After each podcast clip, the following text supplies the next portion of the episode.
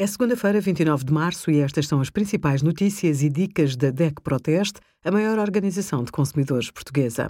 Hoje, em DEC.proteste.pt, sugerimos: apps têm de ser responsabilizadas por falhas na entrega ao domicílio, Netflix continua a ser a opção mais interessante no streaming de vídeo e os resultados do nosso teste a 16 marcas de ovos. De norte a sul do país, existem diferentes formas de saborear o tradicional folar da Páscoa. Analisámos o rótulo de vários folares à venda no mercado e verificámos que este bolo apresenta um nível médio de gordura e açúcares.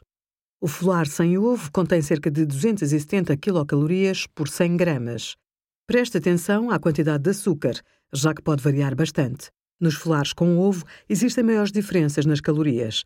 Podem atingir 370 quilocalorias e 21 gramas de açúcar por 100 gramas.